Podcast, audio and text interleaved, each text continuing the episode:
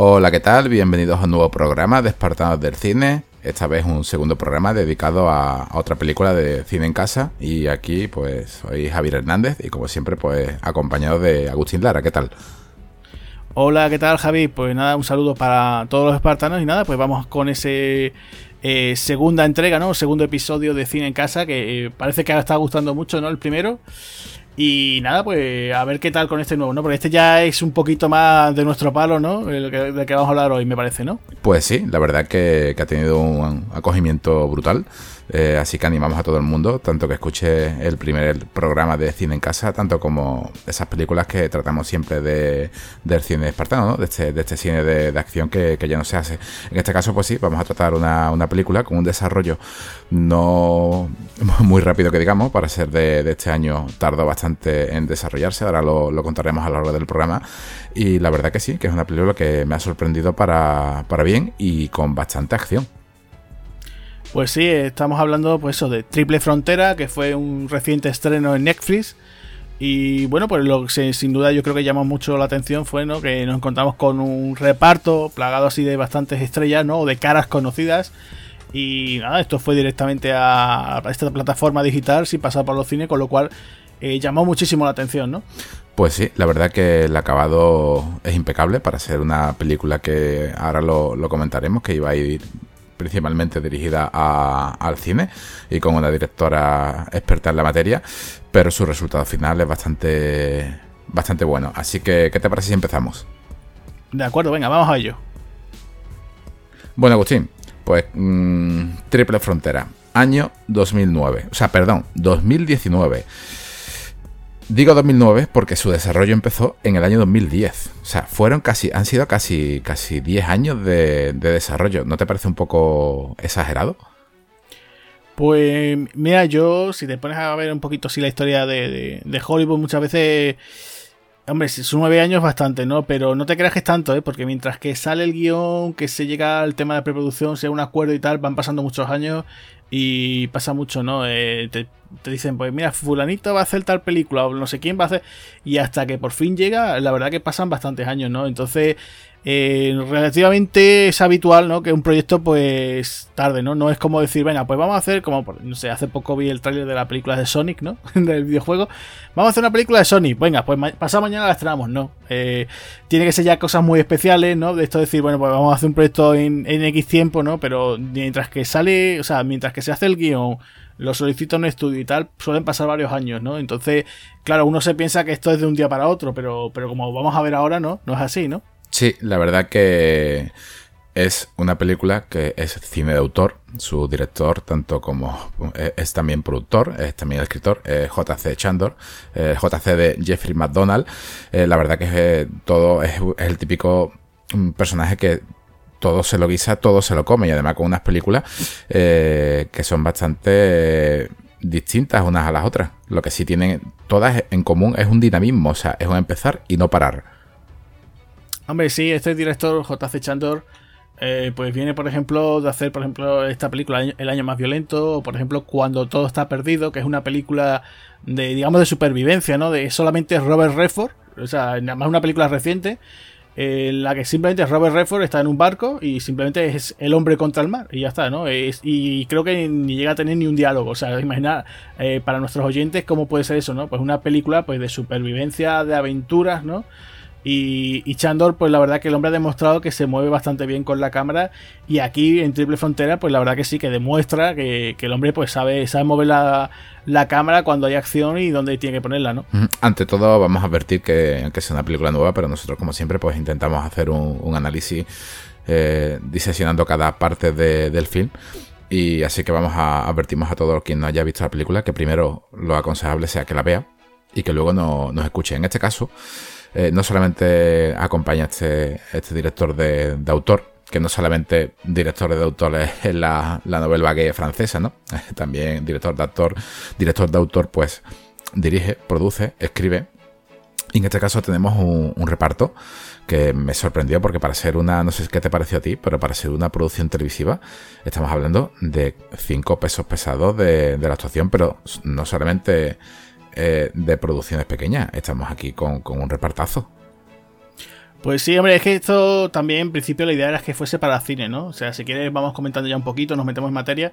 Eh, la idea, como tú decías, ¿no? Eh, como estabas comentando anteriormente, el proyecto sale en principio en el año creo que 2010, ¿no? Se habló de, hacer esta película, ¿no? Y claro, creo que la Paramount es la que estaba detrás de este proyecto, ¿de acuerdo?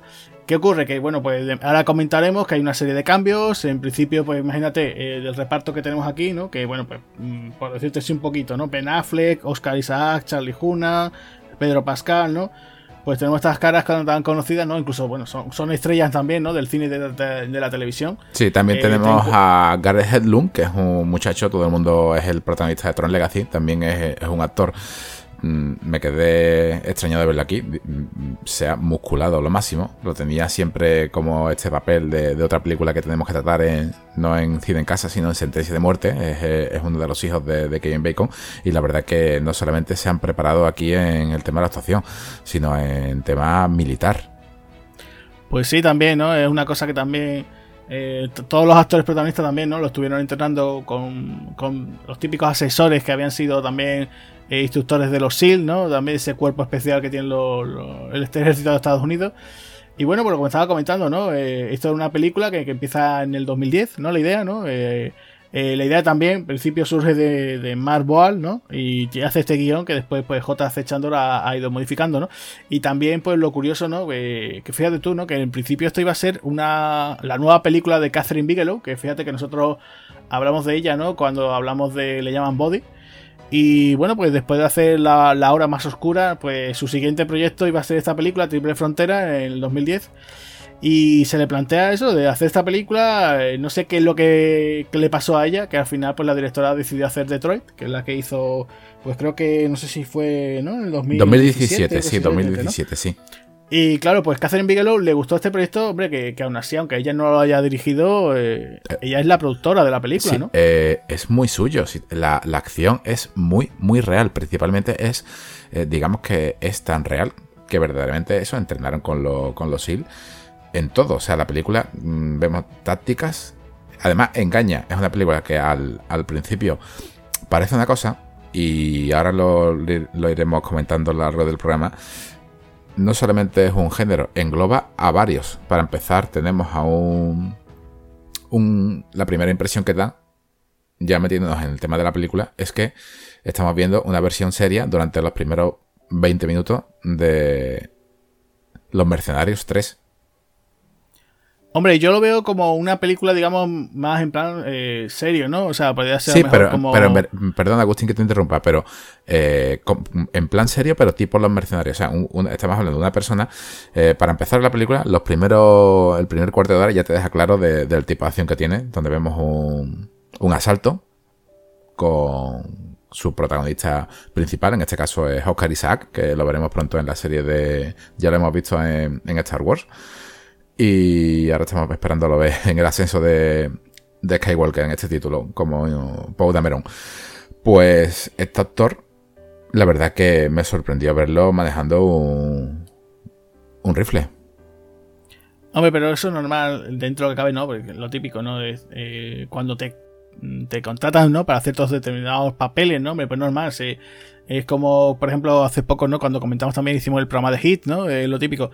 Eh, ¿Cuándo ibas a ver tú, por ejemplo, a Al Pacino con un arma automática, ¿no? Eh, o sea, eh, sí, bueno, ese tipo de cosas que no te planteas, ¿no? Claro, en Scarface ya lo vimos, pero no era una acción real como en Hit. Aquí sí, hombre, pero es, otro, es, otro, tipo de historia, ¿no? También tenemos que comentar un poquito, vamos si quieres a una cosa que nos hemos saltado, el tema de la sinopsis, ¿no? Que un poquito de qué va esta triple frontera, ¿no? Triple frontera, lo que hay que decir primero para, para todos aquellos que nos están escuchando, bueno, pues que es, es un punto, ¿no? Una zona geográfica la selva amazónica, que digamos que es donde confluye pues lo que sería la frontera entre Brasil, Perú y Colombia, ¿no? Que es donde transcurre la acción de esta película, ¿no? Además, incluso por ahí el, digamos que el Amazonas pasa, ¿no? Que entonces eh, la, historia va de que nos encontramos pues una serie de, grupos de amigos, ¿no? Como digamos esos hermanos de sangre, esos hermanos de armas, ¿no? Eh, pues que nada, que, se ven que después de haber estado su paso por el ejército, que ellos han sido pues digamos eh, lo, máximo, ¿no? Lo pro, lo profesional, ¿no? Lo más pro de lo pro, ¿no? De lo, de lo profesional, ver que, que, sus vidas, digamos, civiles han sido un fracaso, ¿no? fíjate tú cómo empieza la película. O sea, la película empieza, pues se aparece Charlie Huna y está hablando con unos veteranos y dice, oye, pues mira, eh, yo he sido tal, he estado en tal sitio sirviendo y bueno, pues mira, estoy aquí pues para ofreceros una oportunidad de trabajo, ¿no? Y estaba explicándole a unos antiguos veteranos qué pueden hacer, ¿no? Después, por ejemplo, incluso te aparece eh, Ben Affleck, ¿no? Que también habéis sido un capitán, ¿no? O incluso habéis sido alguien de graduación que está intentando vender casa y el tío se ve que, que, no le vale bien la cosa, más de hecho es que vende muy mal las casas, ¿no? La forma de cómo...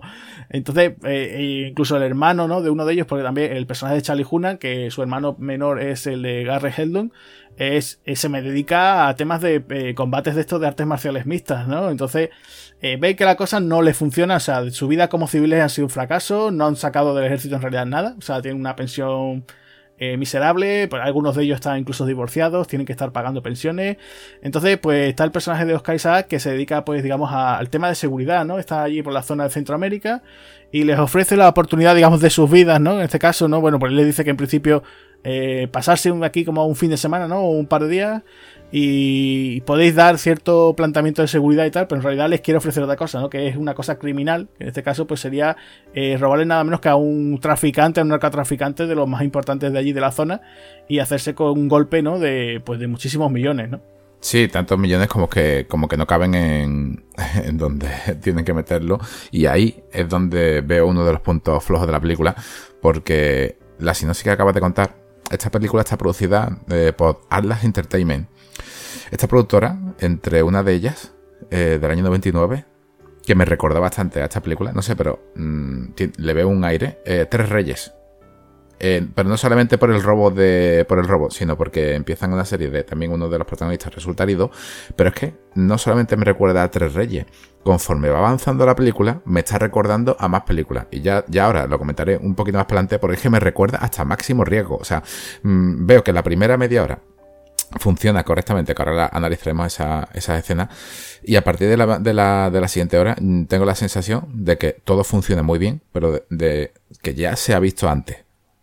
Claro, sí, bueno, eh, digamos que esta película es como un mixto, ¿no? Como un variadito. Es un gazpacho de muchos géneros a la vez, como tú has comentado. Es un poco, incluso os recomiendo que entréis en Adicine a ver la, crítica de, Agustín sobre Triple Frontera, eh, escrita, donde eh, la valora bastante bien. Es una película que la verdad que sí está bastante bien, pero es un, es un gazpacho de ideas unidos que da un resultado bastante decente. Lo único que pasa, mm, que ya personalmente, a lo que es a mitad de película, la acción para mí decae y pasa a la aventura.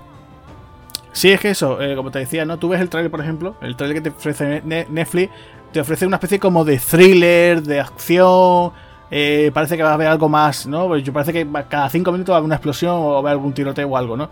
Y es diferente, es diferente. Aquí nos encontramos, pues, como, como decía, ¿no? Una especie de, de, variado, ¿no? Pues tenemos un poquito de thriller, un poco de película criminal, acción tiene, acción tiene la película. O sea, no es una película que dices tú, uy, he visto los 4 o 5 tiros que pegan en la explosión en el tren. No, no, tiene mucha más.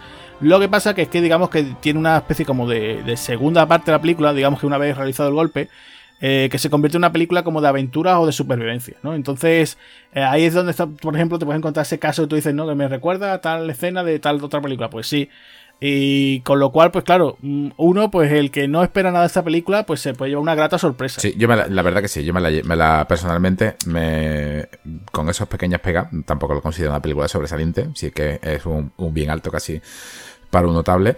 Pero siempre que. Eh, es que me, eh, no solamente por esto, Agustín, si es que incluso Los tres entierros de Melquiades Estrada, que es una película de Tommy Lee Jones, que la dirige y la escribe él, me resultó a esta me resultaba esta película eh, esta, persona viajando a través como, como por, por las montañas cargando con hasta con cadáveres me, me, resultó un gazpacho de cierto como una especie de, de western.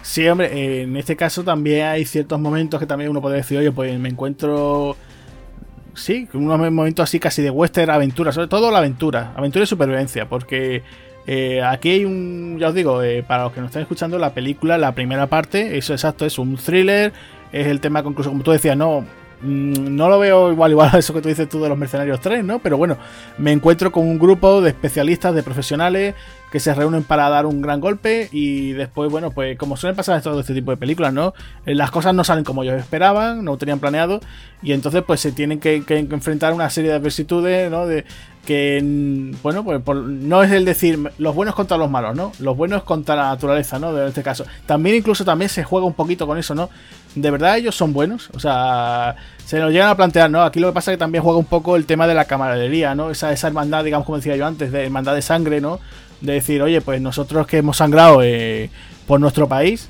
eh, por una miseria o sea y al final estamos aquí y, estamos como estamos, ¿no? Hemos dado, los, además incluso lo dicen, hemos dado nuestros mejores años a nuestro país para nada, ¿no? En realidad, ¿no? Prácticamente si yo, eh, incluso cuando después de ese arranque que ahora comentaremos, que está bastante chulo, ¿no? Eh, esa escena de acción que además incluso arranca, ¿no? De una forma brutal con Metallica, ¿no?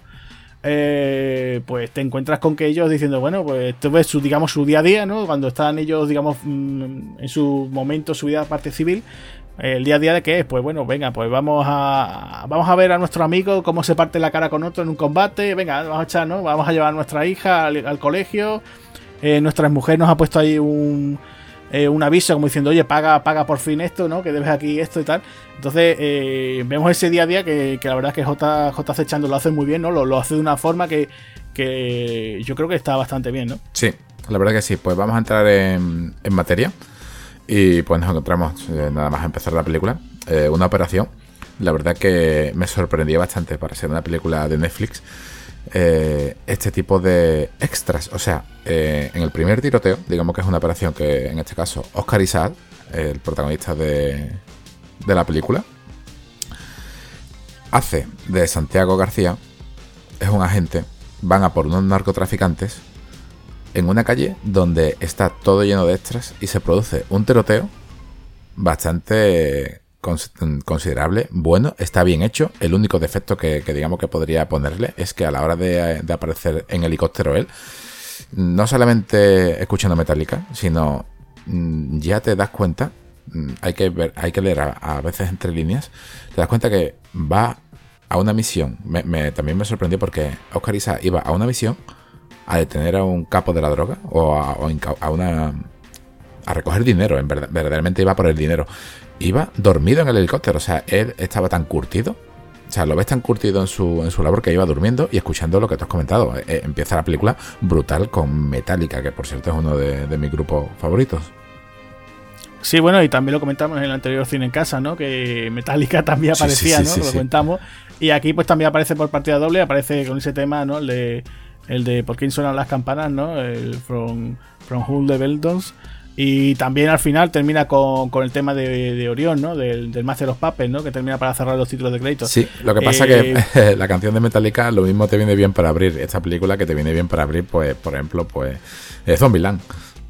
También, también, también se utilizó, ¿no? Eh, Richard Fraser la utilizó también para, para, esa otra película. ¿Qué te parece esta escena? Porque aquí ya estamos viendo eh, la primera baja que existe, que es una baja de, este eh, cuerpo especial, digamos que de policía, mm, cuando dice Oscar Isaac, mm, no te levantes, agacha la cabeza, ya ahí vemos el primer mm, churretazo de sangre. O sea, ya ahí vemos que la película no, se va a cortar, va a ser explícita.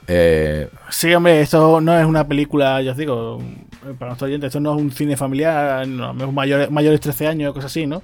Eh, yo incluso, mira, em, ahora que tú te estás comparando con Mercenarios 3, me, he acordado, por ejemplo, de una película que también se le podría asemejar un poco, que sería Sicario. No sé si tú la has visto, la de Denis, Denis Villeneuve, por la forma de cómo lo plantea la acción, o sea, una forma así muy seca, muy realista y tal.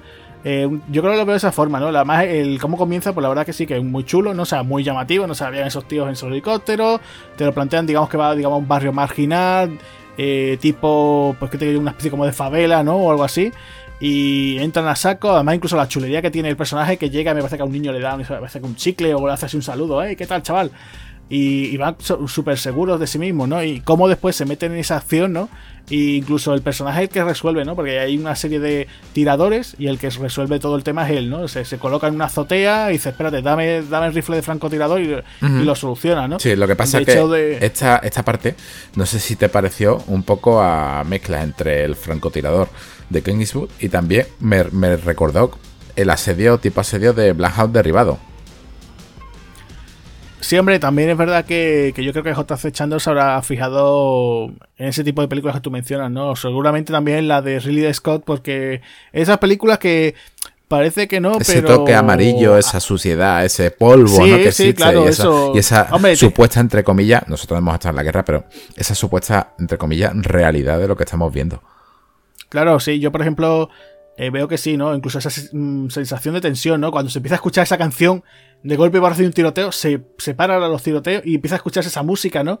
Que dices tú, pero ¿esto qué es, no? Y, y después como incluso lo que pasa después a continuación, ¿no? Cuando digamos llega esa redada, ¿no? Ya detienen a los traficantes, la persecución que hay, ¿no? Que incluso ves tú que está, no sé si tienes la impresión de, por ejemplo, el personaje de, de Oscar Isaac está un poquito como desganado, o sea, que va corriendo, pero como bueno, ya te pillaré, ¿no? Además que es un sitio con mucha cuesta, ¿no? Eh, muchas rampas, ¿no? Te va diciendo, no podía haber buscado un sitio un poquito menos empinado, ¿no? Porque es una locura, ¿no? Vas viendo esa persecución cuando va persiguiendo a esa chica, eh, ves esas escaleras que dices tu madre mía, que, pero eso qué es, ¿no? Es una locura, parece que, casi que tienen que escalar una pared, ¿no? Sí, me eh, di ahí, ahí, lo primero que pensé cuando, lo primero que pensé cuando vi esa, esa escena fue, eh, madre mía, la preparación que tiene Oscar Isaac, pero como la. No es actriz protagonista, pero sí es una de, las de las que forman parte del casting, como lo supera, porque es que está, entre los dos. En este caso es Adriana Arjona, que es Giovanna, es una, digamos, infiltrada, que, lo que quiere es mm, tener la libertad de su hermano, pues haciendo ese tipo de trabajito sucio, como de, de chivata, ¿no? De la, de la policía. Cuando huían, lo primero que dije, madre mía, es que están haciendo, están, están haciendo un sprint. Agustín, estaban haciendo un sprint cuesta arriba. Pues sí, sí, sí, sí, es que de verdad. Y la forma eh, física de este hombre cuando corría, dije, esto, esto está, esto, es que nosotros no somos capaces de subir ni la mitad, o sea, pero es que sprint, pero es que la cámara fija, o sea, eh, si han tenido que repetir la forma, han tenido que estar reventados. E incluso después eh, comentan, ¿no? De que su personaje, el personaje de Oscar Isaac, tiene como una lesión en la rodilla, o sea, que como que ya él no da más de sí, ¿no? Entonces, eh, por eso ya incluso pues se piensa, dice, bueno, después de todo lo que hemos hecho, ¿por qué no me voy a beneficiar yo de esto, no? ¿Por qué eh, siempre que estamos deteniendo a esta gente, si esta gente la vamos a detener y a las dos horas van a estar otra vez fuera en la calle, ¿por qué no nos vamos a beneficiar, no? De hecho, incluso esta misión te lo dice, ¿no? Nos estamos jugando aquí el cuello por nada menos, ¿no? Por cuatro perras mal contadas. Él incluso va, digamos, por una, alguna empresa de seguridad externa, ¿no? Privada, ¿no? Que no es, eh, digamos que él ya no es un agente del gobierno, ¿no? Y entonces dice, bueno, pues ¿para qué jugarme el cuello por esto? Mientras que me lo puedo jugar por algo por mis intereses, ¿no? Eh, lo que tú decías anteriormente, lo de Tres Reyes, ¿no? En la película de Josh Clooney, ¿no? Aquella que estaba protagonizada por él, ¿no? La de David o. Russell. Eh, si estamos todo el día combatiendo contra el enemigo, ¿por qué no vamos a hacerlo esto por un beneficio que tengamos nosotros, ¿no? Pues, pues igual, ¿no? Aquí se plantea eso también de otra forma y es cuando ya por fin decide, digamos, reclutar a ese equipo, ¿no? Y en ese equipo, pues, si quieres, tú vas comentando un poquito los personajes, ¿no? Pues sí, eso era lo que quería decirte, porque ese es el nexo que le veo con los mercenarios. En los mercenarios 3, por ejemplo, vemos como Stallone al principio hace una misión, ¿no? De un rescate, digamos, a Welling Knife. Y poco a poco va reclutando a, a ciertos personajes. Aquí vemos exactamente lo mismo. Recluta tanto a un, personaje que se encarga en logística, que la verdad que me esperaba. Bueno, la logística, digamos que en este caso es Oscar Isaac. Pero mm, uno de los personajes que él quiere tener en su equipo por, fuerza es Ben Affleck. Ben Affleck interpreta a este vendedor, bueno, a este vendedor, esta, esta persona que se ve que ha fracasado ya en su matrimonio, tiene problemas con, con su hija aunque se quieren, y lo único que le queda, en este caso, es Mm, volver a, luchar. De hecho, él lo dice, el, bebé te da, te da, pilla que bebe y, solamente se siente humano con un arma en la mano. Pues Ben Affleck, que es el primero que sale además en, los créditos, ¿no? Que es eh, Tom Davis se supone que hace la labor de, campo. Me lo esperaba una labor de infiltración, eh, tipo a los John Rambo, en la segunda parte, en la parte de Rambo 2, donde solamente eh, John Rambo iba a hacer fotografías. En este caso yo me imaginaba que Ben iba a ser un experto en sigilo y que es lo que te deja ver la película y al fin y al cabo lo que se pone son unos prismáticos, un, un pasamontaña y se pone a mirar a través de unos prismáticos a tantear el terreno en la labor de reconocimiento. Luego tenemos a Charlie Oman que interpreta a William Ironhead Miller, otro peso duro, y su hermano, Ben Miller, que es el experto de artes marciales, que es un detalle muy curioso que van a verlo en un combate, eh, al empezar un combate, y es, un detalle, es un combate como de, de la MMA, o sea, un combate de... Artes marciales mixtas. Sí, sí, parece un combate. Pero eh, lo, que, lo que es curioso como el director, no hace falta que te muestre el combate, ¿no? Directamente le meten el primer puñetazo y se acabó. O sea, no hace, no, hace falta acción por acción. Entonces eso me, me, recordó un poquito me recordó eso un poquito a Safe, ¿no? La peli de Jason Statham, que también pasa igual, ¿no? Pasa exactamente lo mismo. Se ve eh, la presentación de su personaje igual, ¿no? De una forma que también te, te, están planteando el combate, están en las taquillas. Eh, venga, vamos al combate, venga, tal, no sé qué, yo me apunto al combate, venga, me voy a hacer, venga, voy con vosotros y tal. Y estás tú ahí, incluso van, están ellos de público, está el personaje de Ben Affleck, está también el de Charlie Hunnam, está incluso el de Pedro Pascal, están todos, venga, ah, tal. Y ya al momento, venga, suenan las campanas, clink, clink, clink, clink, primer golpe y corte, ¿no? Es como que te quedas ahí como diciendo, ay, pero ¿por qué no vas, sabes? Después, si he visto el tiroteo antes, ¿por qué no vas a dejar esto, no? Y, y te quedas así un poco como coitos interruptos, ¿no? Pero, pero bueno, yo creo que sí, lo veo acertado, ¿no? En ese aspecto. No se van a cebar el tema del combate, también porque, bueno, no, se van a poner a hacer una especie como de coreografía, ¿no? De una pelea, ni mucho menos, ¿no? Pero bueno, también por aligerar un poquito la, duración de la película. Es verdad que llega a una eh, dos horitas, o sea que tampoco se van a meter ahora cinco o seis minutos más de pelea. Sí, pero le hubiese, le hubiese dado, eh, al igual que, por ejemplo, por eso son las comparaciones con los mercenarios, solamente en esta parte, porque luego en otra parte puedo hacer otras comparaciones que más o menos pues se pueden mm, llegar a presumir, eh, sobre todo en la parte de la nieve. Pero si me presentas un personaje que es un experto en artes marciales, lo mínimo que puedo hacer es que haya una escena en, esta casa que, que hay un, un, robo, que ahora lo, comentaremos. Lo mínimo que puede hacer el director es mostrarme a esta, persona en acción. Y no lo hace. Eh, con eso sí que me quedé con, la gana de, que por lo menos se hubiese visto en un forcejeo que no hubiese habido necesidad de abrir fuego y lo hubiese suplido con artes marciales aunque fuese solamente una escena pequeña, pero me quedé con la ganas de verlo. Hombre, sí, eso la verdad es que hubiera gustado, ¿no? También esto, tú si te lo ves, eh, mira, tenemos por ejemplo el personaje de Pedro Pascal, que me es encanta, el me encanta. el que lleva todas las cosas. Creo que es el personaje, eh, para mí, el favorito de la película. El favorito, ¿no? Pues yo, por ejemplo, mira, eh, te encuentras con eso. Después, por ejemplo, digamos que el jefe, ¿no? la cabeza pensante sería el personaje de Ben Affleck, ¿no? Eh, tenemos, como te decía, el, especialista en artes marciales. Eh, digamos que tienes un poquito el tío de, como de, entrada o de acción, que sería, por ejemplo, el de Charlie Huna. Y después el de Oscar Isaac, que también podría ser un poquito de estrategia, ¿no? También. Entonces, con lo cual tiene una especie como de equipo a nuevo, ¿no? Casi prácticamente. Eh, te encuentras con eso, ¿no? Entonces, tú ahora verás que, bueno, que aquí JC Chandor tampoco se va a parar mucho, ¿no? En contarte ahora, ya digo, no se para mucho en sus dramas. Eh, en sus dramas y de toda la historia te lo cuenta de forma muy rápida. Y después incluso no el tema porque en realidad ellos eh, Oscar Isabel los engaña no dice bueno vaya a ganar tanto 7 mil dólares por cabeza y tal y se lo engaña, ¿no? Y es cuando ya por fin le dice el plan, mira, esto, este dinero en realidad lo voy a pagar yo de mi bolsillo, yo lo que quiero es que voy a hacer este golpe y, quiero a los mejores, y vosotros son los mejores. Y además esta oportunidad para que vosotros podáis pagar eh, pues las deudas lo que tengáis, ¿no? Y podáis salir un poco de esa, de esa vida ruinosa que tienen, ¿no? Porque incluso acuérdate que al principio cuando Charlie Hunnam está comentando el suceso que le pasa en el supermercado, ¿no? Que cogió un tipo por el cuello y casi estuvo a punto de matarlo, él tenía su novia, ¿no? Que después ya no la vuelve a mencionar, o sea que entendemos que él rompió con su novia. Entonces, claro, eso rápidamente dice Chandor, bueno, venga, vamos a ir rápidamente, plan, plan, plan, presento a los personajes, la acción y vamos al golpe, ¿no? Que el golpe en realidad lo hacen de una forma muy rápida, ¿no? De cómo lo planifican, porque en realidad ya Oscar Isaac se lo está planteando, ¿no? Incluso cómo te lo plantean, ¿no? Dices tú, mira tú, en plena selva está un traficante allí con su casa o sea, es increíble, ¿no? Y, la forma de cómo planificarlo, la verdad que es brutal. Incluso me, sorprende mucho, ¿no? Cuando te dicen, ¿no? Dice, mira, eh, la familia de este personaje, del, del, traficante, es muy religiosa. Cada domingo va a la iglesia y tal, ¿no? Y además incluso te dicen, va por esos caminos, además unos caminos que tú dices, hay que ver con la, con la cantidad de dinero que dice esta gente, no decir, ¿por qué no hacen una especie como de pequeña carretera para tener un buen acceso, no? Eh, son cosas así de andar por casa, pero dices tú, oye, pues ya que tienes, ¿no?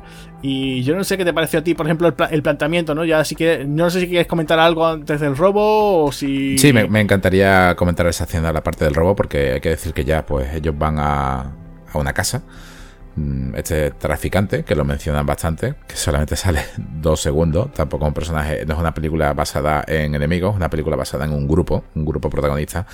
La verdad que me, me gustó bastante, ahí es donde vi la, la, virtud de la película. Dije, madre mía, esto es real, no solamente por, por cómo entran ni cómo se infiltran, sino por el planteamiento, eh, esto que tú acabas de decir al principio. Eh, aquí es donde se mezcla la ética y la moral ya, ¿no? O sea, sois uno, ya Oscar Isaac lo dice, sois unos fracasados, el que quiera irse se irá, ya tiene su, su pequeña parte de dinero por haber participado, porque al fin y al cabo También hay que decir que esto es una operación que Oscar Isaac la quería hacer eh, legalmente, pero solamente se iban a llevar un pequeño porcentaje cada uno. Y él lo que quería era adelantarse y quedarse absolutamente todo el dinero de, la, de la, recompensa, porque es la verdad, ¿no? O sea, eh, de hecho, lo, llega a decir, mi primer año en el ejército haciendo misiones especiales, eh, gané 17.000 euros.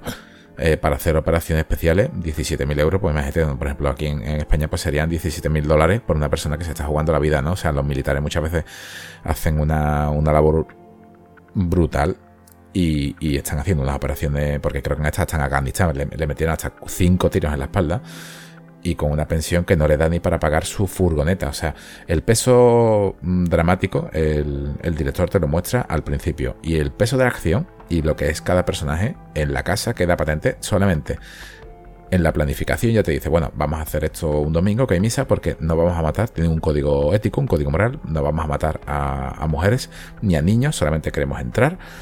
Y hasta aquí, Agustín, yo me quería verdaderamente que esto era una, una, una película con un happy ending, ¿no? O sea, yo me quería que esto era entrar, eh, robar. Sí, salir y, No, no me quería que era salir, me imaginaba que era eh, lo, que me, lo, que me dio a entender, eso de Triple Frontera, cuando ellos entran, yo me imaginaba un asedio a, los asaltos del Distrito 13 o su remake, ¿no? Del año 2004. O también me imaginaba una película tipo Pal Carribil el niño con ese tiroteo en esa cabaña. Yo me imaginaba que ellos se iban a quedar atrapados en esa casa, iban a empezar a, asediar enemigos, enemigos y hordas de enemigos. Pero no, la película mete un cambio radical y desde este robo fallido, porque ya en este momento vemos que es una chapuza. Ellos hablan de, bajas mínimas y la cosa dentro se tuerce, pero se tuerce mm, con lo que tú has dicho, una acción brusca que no estamos acostumbrados a verlas hoy en día, donde simplemente nos damos cuenta como Oscar Isaac coge su, fusil de asalto, viene una furgoneta, le dispara, no hace falta tirotearla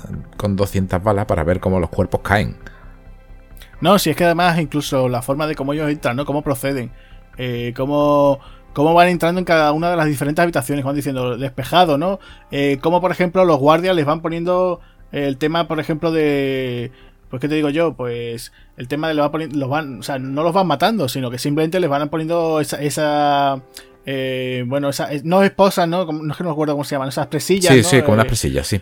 Eso es para, para, tenerlos allí. O sea, que la idea es en principio hacer un golpe rápido y, limpio, ¿no? O sea, pero falla. falla por la planificación. de, exactamente. El problema es. La, el problema, exactamente. ¿no? solamente es, en esta película, ya lo hemos visto. También nosotros, si te das cuenta, hemos, hemos tenido en el podcast para todo el mundo que quiera eh, no solamente dar una oportunidad a este programa, sino al podcast que hemos tratado sobre Hit, que va de robo. También hemos tratado sobre el Gran Halcón, también de robos.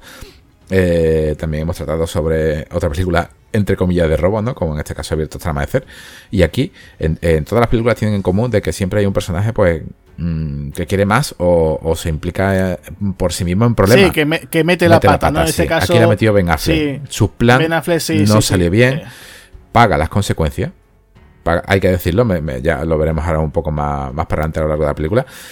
Pero me sorprendió bastante cómo se desenvolvieron toda la acción, no solamente en la casa, sino a lo largo de, lo que transcurre. Porque hasta aquí es lo que tú has dicho, es una película que al principio llegase política, ahora llegase con una carga de acción real, y ahora empieza la aventura mm, hacia el descenso. Descenso porque eh, todos estaban a tope, y ahora te das cuenta de que como poco a poco, poco a poco, de, de 50 a 75 millones acaban con una mochila a lo largo de la, de la película no tiene más remedio que deshacerse de esa carga. Claro, eso es una cosa que también me recordó, mira, a un clásico, pues, por ejemplo, como, como en El Tesoro de Sierra Madre, no sé si tú lo habrás visto, claro, una película de, de, John Huston con, con Humphrey Bogart. La ambición, ¿no? O sea, ese fan de tener más y más, ¿no? Incluso en la película están, cuando ya descubren, ¿no? Porque no sé si te pasó esa sensación cuando estaban en el golpe, ¿dónde está el dinero? ¿no? Yo estaba con esa angustia, dice, ay, no va a haber dinero. O sea, se han llevado el dinero hace cinco minutos, ¿no? Y digo, no, no, lo descubren. Además, incluso aparece el traficante. El traficante tenía una especie de meditación del pánico. O sea, estás todo el rato como diciendo, espérate, estás con ese, con ese agobio, ¿no? Incluso, por ejemplo, cuando se ve el partido de fútbol, ¿no? Verás tú que seguro que van a gritar gol y aparece, y hay algún, no sé si te pasó esa sensación, ¿no? Eh, que el partido parece que era Colombia, parece que era Colombia contra Ecuador. Sí, es, del año 2016, el partido fue real. Sí, es un partido, de fútbol que estaba ahí. sí, es Colombia-Ecuador en, el 2016, sí. Bueno, pues total, que está uno allí con, la, con esa sensación malestar, ¿no? Y dice, verás tú, a que ahora a lo mejor encuentran solamente cuadros, que hay cuadros, o, van a encontrar algo que no es dinero, pero que se lo tienen que llevar es valioso, ¿no? Y cuando por fin lo encuentran, eh, dices tú, ya te quedas tranquilo, pero dices tú, espérate, es que hay más dinero, espérate, un poquito más, un poquito más, espérate, vamos a llevarnos más. Y están todos, espérate, hombre, que solamente tenemos una furgoneta, que la furgoneta caben tantos kilos, tanto no sé qué. Y claro, ya están con la cosa de que, van a venir la familia, que viene la familia, que tal, que no sé qué. Están con ese agobio, ¿no? Que eso, la verdad, que, que J.C. Chandler, la verdad, que lo hace bastante bien. Yo creo que eso, esta escena está muy logrado, el golpe. Y, yo creo que, que, es bastante bien, eh, va a funcionar bastante bien. Fíjate tú que incluso salen ellos, está lloviendo, ¿no? O sea, ya ese recurso de decir, espérate, que no solamente tienes esa dificultad del peso de los enemigos, sino que llueve. Y ya lo que te comentaba antes, ¿no? Del carril ese, ¿no? Que es que van saliendo y y pasa eso, ¿no? Que tiene que pasar ahora, ¿no? Sí, claro, eh, ellos salen, salen de, ese golpe, pero aquí es donde veo no solamente el error de la avaricia, porque mira, el error de la, de la avaricia se podría ver subsanado, ¿no? Pero también hay otro error. No solamente el, llevar exceso de equipaje, sino cómo transportarlo. Si, si has visto un vídeo, porque hay una persona infiltrada en una casa que has visto que hay montañas y montañas de dinero, ¿cómo eres capaz de llevar un simple helicóptero que no es capaz de transportar más de cierta carga y, la, y el resto de la carga la tienes que llevar colgando? en, este caso, cuando la llevan. Sí. Digamos, son las estimaciones que tienen de inteligencia, ¿no? De, en este caso, por parte del personaje de Oscar Isaac, ¿no? Él ha hecho, digamos, sus cuentas y dice, bueno, pues va a haber X dinero, pero no, se da cuenta de que no hay X dinero, es que aparte de X dinero está X, Y y Z de dinero, ¿no? Entonces, eh, eh, el tema es que después se encuentran con lo que tú dices, la avaricia, y, claro, pues lo que tú vas a comentar ahora. Sí, claro, porque ahora pasamos a otra parte de la, de la película donde ese dinero, esas dos furgonetas que llevan, las montan en un helicóptero un pedazo de helicóptero de carga, pero no es suficiente este helicóptero, o sea, no, no, no puede. Y aquí es donde la película, si la primera parte me recordó a, a los Mercenarios 3, aquí es donde lo primero que pensé cuando ese helicóptero levantó vuelo con un saco, bueno, con una red inmensa cargada de mochilas con, con billetes, lo primero que se me vino a la cabeza, y no me equivoqué en Agustín, fue máximo riesgo. Pues sí, sí, sí, esto, hombre, no es que nos encontremos ahora, ¿no? Una situación parecida a Máximo Rico, pero sí, los personajes ahora se van a encontrar, digamos, la parte ya aventurera de la película, ¿no? Esa parte de que tienen que buscarse las habichuelas, ¿no? De tener con ese helicóptero, tener que ir haciendo eh, lo que sería su fuga, ¿no? Porque la fuga al principio. ¿No, te no, tuviste tensión al intentar pasar por ese juego? Pasa, pasa, pasa, sube, sube, sube, sube. y ese cacharro que no. Que eh, las escenas del helicóptero están muy bien, o sea, también están muy bien llevadas. Eso, ese, cuando van haciendo esos vuelos eh, cómo está intentándolo, cómo va a subir esos riscos, ¿no? Por esas montañas. Después tienen, por desgracia, tienen un accidente. El accidente tiene mucha tensión. Eh, hay uno incluso de ellos que se cae por el helicóptero. Que, dices tú, bueno, de aquí ya no sale. No, no, está bien llevado. O sea, la verdad es que esa escena está muy bien. Y lo que viene después, o sea, cuando una vez que han tenido el accidente. Eh, no sé qué te pareció esa escena, porque también parece una escena con mucha tensión, porque están ellos que han perdido el dinero, la carga, y ya resulta que caen en un pueblo también, que es un pueblecito que se dedica para el tema del cultivo de drogas, ¿no? Eh, que allí también se digamos que se lía la marimorena también, ¿no? Pues aquí empieza lo que ya te he comentado al principio, de que me quería que era una película con un happy ending. Aquí vemos ya lo que se veía, lo que cabía esperar, que, es lo que es la destrucción de los personajes, ¿no? Los unos contra los otros, eh, las culpabilidades, el por qué ha pasado esto, porque no has calculado el exceso de carga, porque hemos caído aquí, ¿no? O sea, ¿qué hacemos aquí perdidos a lo largo de, este valle? Han tenido que aterrizar en, un valle. Y ahora, ¿cómo nos llevamos ese dinero? Entonces empiezan las la disputas. Y no solamente las disputas, sino por eso que has comentado. Acá en un pueblo que cultiva droga, no cultiva eh, cocaína. Y claro, si cultiva cocaína, mm, vas a encontrar problemas. En este caso, ¿qué es lo que encuentras? Un tiroteo forzado. Un tiroteo forzado donde algunos miembros del equipo se está viendo que no quieren lo que es disparar a los trabajadores de ese campo de, coca. Lo que quieren es simplemente darle un porcentaje de su dinero y llevárselo en burros. Pero no, se fuerza la situación. Hay gente que del poblado que es un poco más avariciosa, ha visto, ha visto la mochila, ha visto que tiene millones de dólares dentro. Y claro, ellos son pobres, lo que quieren es hacerse con, con el botín. Una escena muy tensa, un, casi una, le faltaban las palomas de John Woo por ahí medio, un, casi apuntándose todos a la vez ahí, casi casi, la verdad que me resultó muy, muy tensa y ahí es donde el, el personaje principal, para mí es el modo principal, aunque el protagonista sea Oscar Isaac, Pedro Pascal, toma la determinación de, de, disparar y caen varios, se produce un tiroteo bastante otra vez real, incluso a, a quemar ropa, muy, muy, muy bien conseguido, muy bien hecho. Y me pareció la parte esta magnífica. Aquí es donde empieza la aventura. Se masca la, tensión, sobre todo la tensión, y tú ya estás viendo que tú dices, esto no va a terminar bien, ¿no? O sea, tú te lo estás viendo como diciendo, madre mía, esto veremos a ver si al final, pues... Eh, te estás imaginando ¿no? por dónde van un poco los tiros y dices tú, esto aquí no va a terminar bonito, no vamos a ver a ellos en una playa tomándose unos, unas cervecitas, celebrándolo entre todos, ¿no? Aquí va a terminar mal y, y a ese momento, o sea, esa tensión de ese tiroteo también se masca, ¿no? Incluso eh, la reacción de, que hay después, ¿no? O sea, eh, van a hablar con, espérate, ¿quién es que digamos el que manda aquí, ¿no? El alcalde o quien sea. Y cómo, la forma de cómo le sueltan el dinero, dice, mire, este dinero para la mula, este dinero para la familia de los muertos y este dinero para usted. Y ya está. Sí, la verdad que me, sorprendió también porque si, si ahora mm, este tiroteo pues ocurre pues digamos que a la hora y veinte, casi hora y media, una película de dos horas. Si te das cuenta, otra, la segunda, digamos, entre comillas también, cagada de Ben Affleck, no solamente fue su personaje, no solamente fue Tom Davis no solamente la cagó con la avaricia, sino que aquí mata sangre fría a una persona que tiene un hijo que luego posteriormente irá detrás de él solamente para vengarse, que también es su fin. Pues sí, es que eso también es otra cosa que, también no te determina, ¿no? Cuando ellos tienen que pasar, como tú dices, ¿no? Ese, ese valle con las mulas, ¿no? Un poquito, ahí, ahí ya dije también, un poquito ya el Señor de los Anillos, ¿no? No, hombre, es lo que tienen también. Tú piensas que es un pueblo que en realidad eh, no tiene ni un coche, ni un miserable coche, ni una furgoneta, ni un coche, nada, nada, no tienen nada. Lo único que tienen son mulas. Eh, ponte también hasta cuándo addistancia estará, ¿no? Además, incluso se ve un chaval que tiene una, camiseta de una selección, no sé de qué, equipo, ¿no? Sí, creo que vi, creo que vi una de. Me suena haber visto una de Brasil y otra de, del Barça. Pues imagínate, ¿no? O sea, eh, te da esa sensación de que, fijo, es que aquí no llega nada, ¿no? O sea, eso, tú imagínate. Nada, Ni un teléfono, o sea, internet nada, pero tú olvídate, ni un teléfono, ni línea telefónica, nada. O sea, y ahora tener que llegar hasta donde tienen que llegar yo, hasta. Me parece que tienen que llegar a un sitio de costa, ¿no? Para sí, a un barco, exactamente. Y, claro, pues tiene la, facilidad de que hay que cruzarlo por zonas también montañosas con esas mulas. Eh, incluso hay una mula que eso es una de las cosas que yo le tuve en cuenta. Ese efecto especial de la mula, la verdad que estaba un poquito mal hecho. Por lo menos me di cuenta que cantó un poquito, ¿no? No sé si te diste cuenta de eso. No solamente la mula, Agustín. Eh, las partes del, helicóptero también noté que estaban hechas a CGI, pero habían modificado eh, el, polvo, el humo, pero estaban bien conseguidas. En el caso de la mula cantaba. Claro, pues sí, llega esa parte. Y bueno, digamos que ahora uno de los grandes. Oh, ¿no? De la película. Que resulta que, como tú estás comentando, el personaje de Ben Affleck.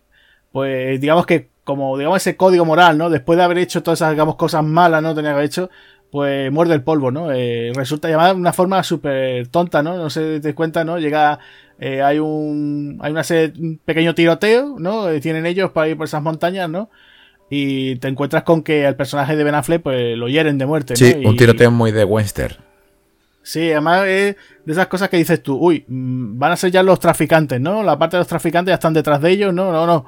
Es simplemente, como tú dices, ¿no? Una venganza. O sea, ese chaval que, su padre lo han matado a ellos, pues dices tú, pues yo quiero vengarme. Y por vengarse, pues se lleva por delante al personaje de Ben Affleck, que no, que es una, una gran sorpresa, pues yo, yo no me lo esperaba para nada que él cayera. Y digo, bueno, pues digamos que es la estrella de la película, ¿no? El que más cine ha hecho, ¿no? Eh, tenemos ahí que es un tío que, ha ganado un par de Oscars, ¿no? Y, nada, pues muerde el polvo y, bueno, ellos con el resto del equipo, como son, como decíamos, ¿no? Esa hermandad, ¿no? Pues dices tú, pues tenemos que llevarnos su cadáver, ¿no?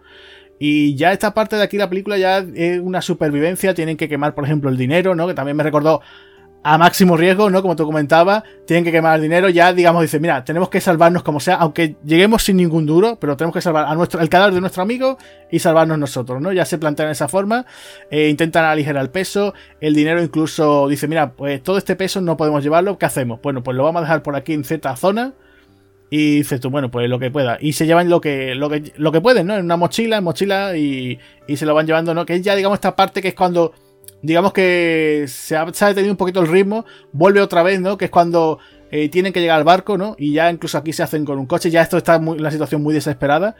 Y aquí donde otra vez J.C. Chandor, pues yo creo que, pone también, ¿no? la carne en el asador, ¿no? Y nos encontramos con una buena persecución, ¿no? Eh, también está en una situación que se encuentran a críos, ¿no? O sea, hay críos por el pueblo que quieren eh, acabar con ellos, ¿no? Y, es súper tremendo, ¿no? Pero chavales que dices tú, bueno, yo, a mí me han dicho que venga por aquí y tal, ¿no?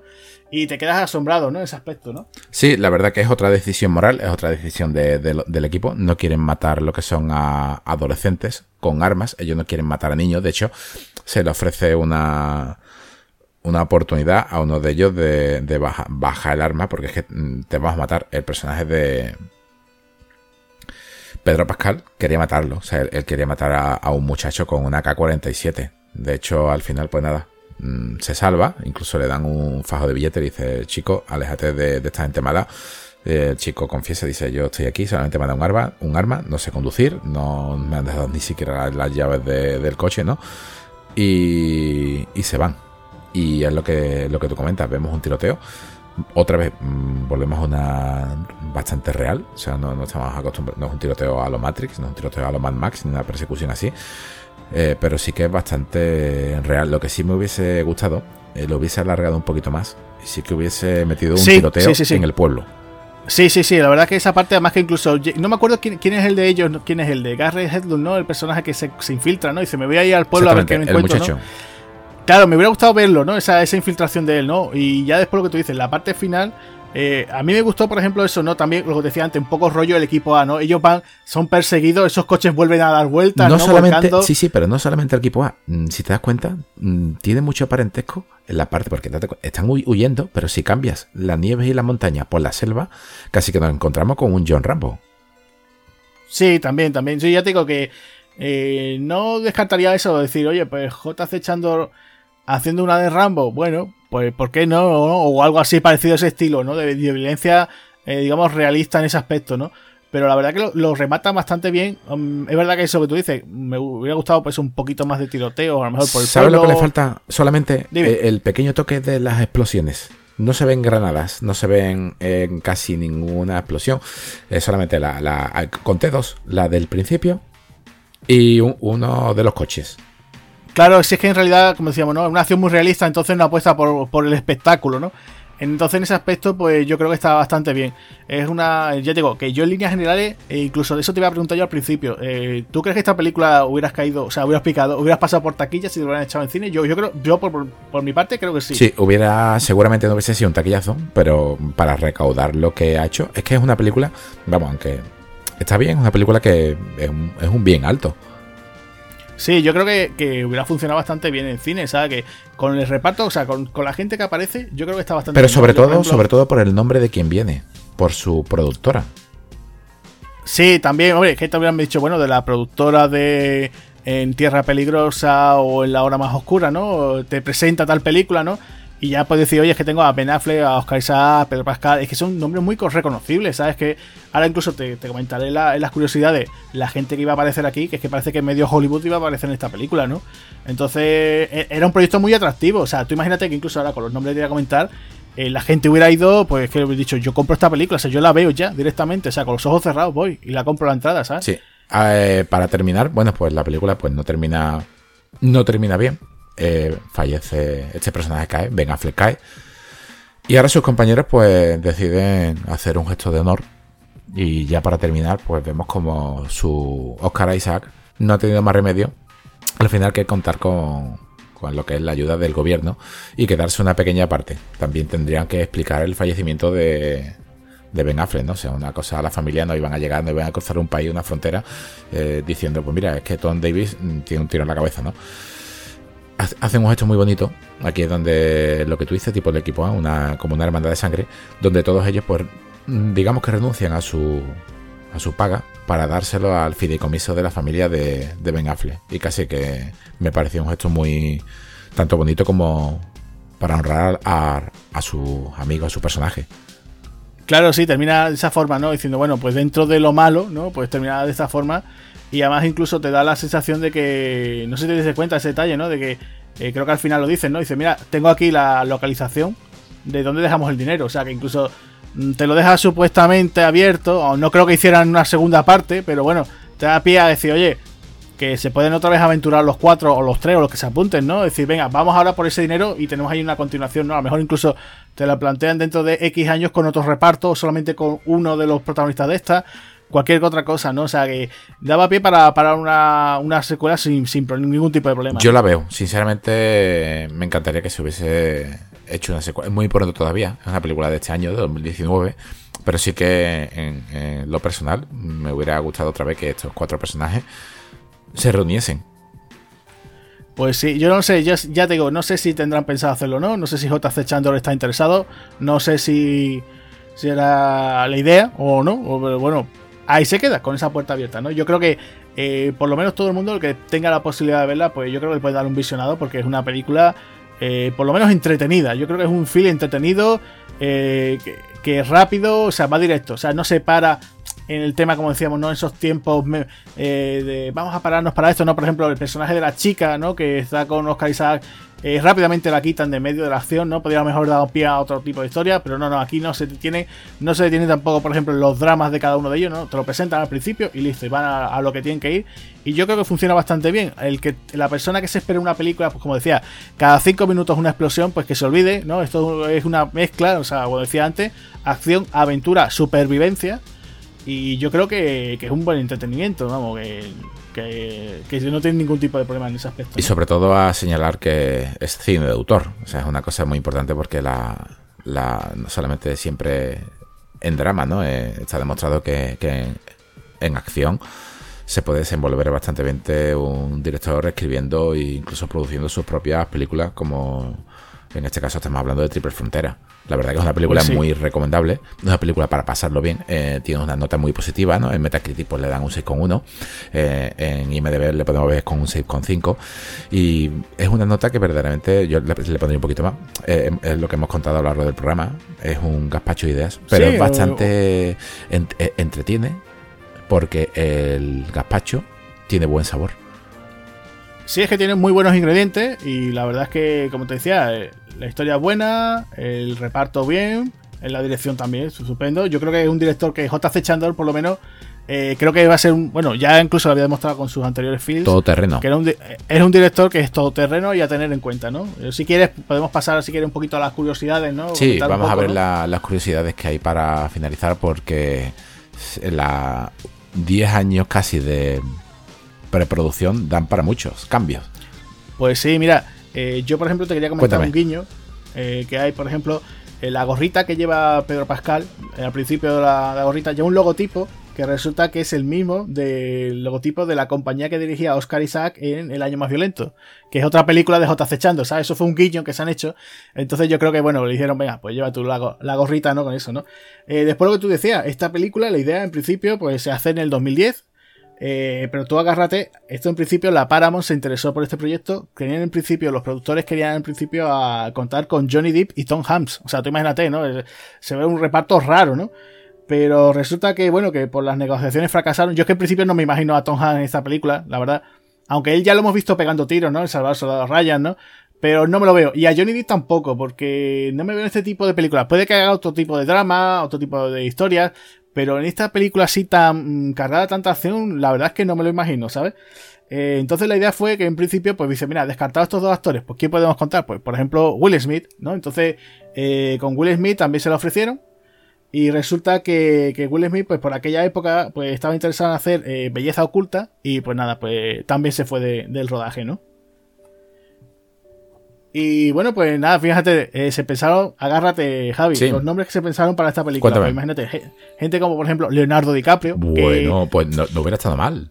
No, no porque también. Diamante, esa época de Diamante de Sangre. Diamante de Sangre, eh, Red de Mentiras, ¿no? O sea, que ya lo vimos. Su época de la CIA, ¿no? Su cine CIA. Incluso, bueno, incluso en origen lo vemos pegando tiros, ¿no? O sea, que no es simplemente un actor que dice, no, espérate, yo no me meto en este tipo de películas, ¿no? Eh, se pensó también, por ejemplo, en Denzel Washington, que también me ha gustado verlo. Eh, Mal Walber también se, presta a este tipo de pelis de acción. Le hubiera quedado también bien, Yo me lo, veo aquí perfectamente. Y uno que me, rechina un poquito, aunque ha intentado hacer cositas últimamente, Son Pen. Eh, yo no sé si tú te lo. No, no lo veo mucho. Claro.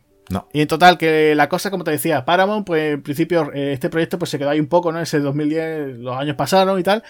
Pues imagínate, el, reparto, la pareja protagonista con la que se pensó en principio, iba a ser Tom Hardy y Channing Tatum. O sea, ¿tú te los imaginas?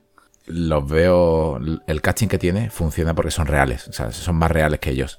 A lo mejor independientemente si fuesen uno de ellos el protagonista absoluto, sí. Pero así en equipo, mm, para este proyecto, no. Pues la idea era eso, contar con, con el actor de, de Mad Max, ¿no? De Fury Road y con, con este hombre, con Channing Tatum. Y nada, pues también por una cosa u otra también pasaron. Entonces, bueno, pues al final aparece por allí ya nombres como por ejemplo el de Ben Affleck. Eh, que incluso sustituye al personaje de Tom Hardy, ¿no? O sea, él iba a hacer ese personaje, ¿no? Y claro, pues la cosa es que Paramount llega un momento en que dice, espérate, esta película tiene, eh, tiene bastantes diálogos en español. Y claro, pues dice esto, esto no podemos eh, poner ahora subtítulos. La gente sabe que en Estados Unidos los subtítulos y eso le tienen fobia, ¿no? ¿Qué hacemos con esto? Entonces, total, que, dice, oye, pues o quitamos esa parte, o tenemos que decir que tengan una especie de como que hablen en inglés con acento tal, total, que, al final ahí no se ponen de acuerdo y dice, paramos, mira, nosotros no podemos producir una película que de dos horas de duración con 20 minutos exclusivos en español. Total, que se deshace, se desentiende y llega Netflix. Netflix, que como lo ha pasado en otras ocasiones, pues ha salvado ¿no? el proyecto. Y aquí ya es cuando entonces, por ejemplo, eh, Ben Affleck, no sé por qué, eh, abandona por un, por un momento el proyecto, o sea, dice que se desentiende al estilo Ben. Eh, total, que Ben dice que no y total que llaman a precisamente a un actor que, este año también ha ganado el Oscar, que ha sido Marshall Ali, el protagonista, pues, por ejemplo, eh, de, Green Book, ¿no? El que acompaña a Vigo Mortensen, que también incluso lo hemos visto, pues, por ejemplo, en series como Luke Cage, ¿no? O incluso también ganó el Oscar también en Moonlight, o sea que es un tipo que la verdad que incluso ahora estaba en True Detective, ¿no? En la tercera temporada. Es un tipo que la verdad que llamaba, pero tampoco le terminó de interesar el proyecto, también lo abandonó y entonces agárrate, entra de nuevo un Affleck en el proyecto, pero no es Ben, entra su hermano Casey. O sea, Casey Affleck, que también es un actor bastante... ¿Sabes? Yo no sé cómo, cómo, cómo, clasificar a Casey Affleck, ¿no? Un tipo que o bien te hace una comida muy tonta, o bien te gana el Oscar, o es un tipo muy raro, ¿no? También tenía la idea cuando dicen, bueno, pues ya que contratamos a Casey, vamos a otra vez a contar con Ben. Y resulta que, que bueno, que en ese aspecto se cae del proyecto Casey, y ya dijeron, bueno, pues yo me quedo. O sea, Ben Affleck dijo, yo ya después de haberos dicho el fe una vez que no, me quedo en el proyecto. Y ahora resulta que agárrate, bueno, pues ya cuando dice, venga, vamos a buscar el resto del reparto, llaman a Charlie Hunnam. Charlie Hunnam, no sé si te acuerdas que tuvo la oportunidad de ser el protagonista de 50 Sombras de Grey. No sé si te acuerdas tú de ese. Le dijeron que no sus compañeros de la serie de Hijo de Anarquía. Él mm, no se quiere encasillar en el tema de, películas de acción, ¿sabes? Porque tampoco quiere terminar pues haciendo películas de estas tipo video en demanda, ¿no? Entonces dijeron, bueno, voy a intentar que no, pero al final lo convencieron y también participó. Eh, entonces imagínate, pues ya poquito a poco ya después pudieron contratar con Oscar Isaac una vez que entró J.C. Chandler, porque como decía, esta película la iba a producir, bueno, la iba a dirigir Catherine Bigelow. Sí, de hecho, no solamente eh, cuando he hablado, es una curiosidad, no solamente de J.C. Chandor, el, director no solamente lo ha escrito, lo ha coescrito también, Mark Boal, que es lo que tú has dicho, de Catherine Bigelow. Eh, este señor, Mark Boal, es productor también de En Tierra Hostil, La Noche Más Oscura, Detroit y En el Valle de Ela. O sea, y al mismo tiempo mm, escribe Triple Frontera, Detroit, La Noche Más Oscura, En Tierra Hostil. Y estas películas, pues, tienen la marca de, de Catherine Bigelow. Sí, claro. Entonces, claro, en el momento en que entra JC Chandor, pues claro, Oscar Isaac eh, le pasaría el guion rápidamente y dijeron, venga, me, apunto y ya supongo que Pedro Pascal pues también eh, caería después a continuación. O sea, con lo cual, eh, yo creo que es uno de los grandes aciertos de esta película es eso, contar con un reparto así, porque además tú no te esperas tampoco, ¿no? yo, por ejemplo, es verdad que, por ejemplo, a Ben Affleck se le ve un poquillo, ¿no? Esa cara un poquito, como que está cansado, ¿no? Como diciendo, está así, pero yo creo que Ben Affleck está así de cansado. Además se le ve que está fuerte, gordito, como hinchado, ¿no? Pero también se da el caso de ese de que tú lo ves y dices tú, mm, ha tenido que tener tanta. Ha tenido tan harto de las redes sociales por el tema de Batman, ¿no? Que dices tú, me, me he quedado así, ¿no? Entonces yo veo, por ejemplo, lo veo como que tiene ganas, pero no está al 100% del todo, ¿no? Entonces tú, por ejemplo, a Oscar Isaac lo veo muy, muy entregado, ¿no? A Oscar Isaac se le ve como muy metido, está, está, se lo, ha pasado bien, ¿no? Yo lo que está energético, ¿no? Quiere su objetivo, lo está deseando conseguirlo ante todo. Yo a la película la catalogaría como una especie de un producto marca blanca de supermercado de Catherine Bigelow, que no significa que sea marca blanca sea malo, pero creo que sería lo, lo correcto. Pues sí, yo creo que en este aspecto pues eh, se pueda pie a eso, que podría ser una película, podría haber sido a lo mejor eh, con Catherine Bigelow, ¿no? Y a lo mejor el reparto estábamos comentando, ¿no? Imagínate con Tom Hanks, con DiCaprio, con Denzel Washington, a lo mejor hubiese sido una locura, ¿no? Un presupuesto altísimo, ¿no? Esta, aún así esta película contado con un buen presupuesto. Eh, pero yo creo que aún así el producto es muy bueno, ¿no? O sea, es bastante redondo, yo creo que funciona bastante bien. Los actores creo que se lo han pasado bastante bien. Yo ya te decía, eh, Oscar Isaac se le ve también muy entregado. A Charlie Hunan también, incluso, acuérdate esa historia ¿no? que cuentan del personaje de Charlie Hunan, que él se acuerda todas las veces que ha contado ese diálogo, ¿no? Que le ha contado ese discurso, ¿no? ¿Cuántas veces has hecho tal cosa, ¿no? Y dice, todavía tienes esa, ¿no? Entonces, eh, yo creo que funciona muy bien, ¿no? Yo creo que entre todos ellos hay bastante química. Eh, me hubiera gustado incluso verlos en otras, en otras misiones, ¿no? Dices tú, me hubiera gustado verlos en cuando estaban de verdad eran soldados, ¿no? Entonces yo creo que estaba bastante bien. Yo ya os digo, animo a la gente, eh, el que no lo haya visto, pues que se anime, ¿no? Aunque hayamos contado algunas cosas, pero pueden verlo, ¿no? Pues ya con esto terminamos este segundo episodio dedicado a una película bastante entretenida, que se le puede dar una oportunidad y seguro que no, no defrauda. Pues y ahora a ver qué nos esperas en, en la próxima, ¿no? Pues sí, a ver qué nos encontramos en nuestro siguiente cine en casa, ¿no? También tenemos por ahí pendiente todavía un podcast, ¿no? De nuestra temporada 1, ¿no? de, de Espartanos del cine. Pero bueno, ya dentro de poco a ver si, si vamos, ¿no? Vamos sacándolo, ¿no? Tenemos que grabarlo.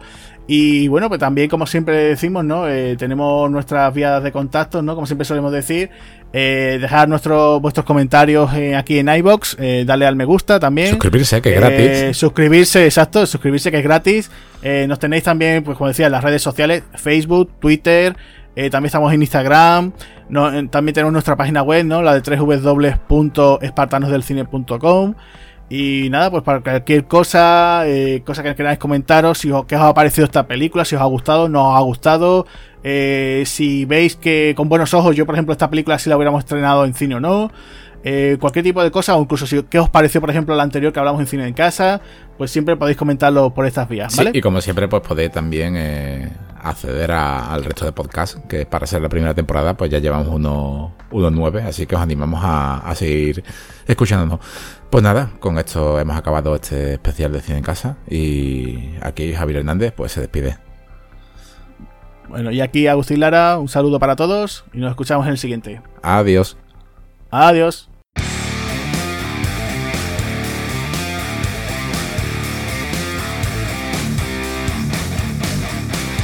Muchas gracias por habernos escuchado. Si queréis oír más podcasts de Espartanos del Cine, recordad que estamos en nuestro canal de Spotify. También podéis seguirnos a través de las redes sociales, Facebook, Twitter e Instagram. Además, tenemos nuestra página web www.espartanosdelcine.com.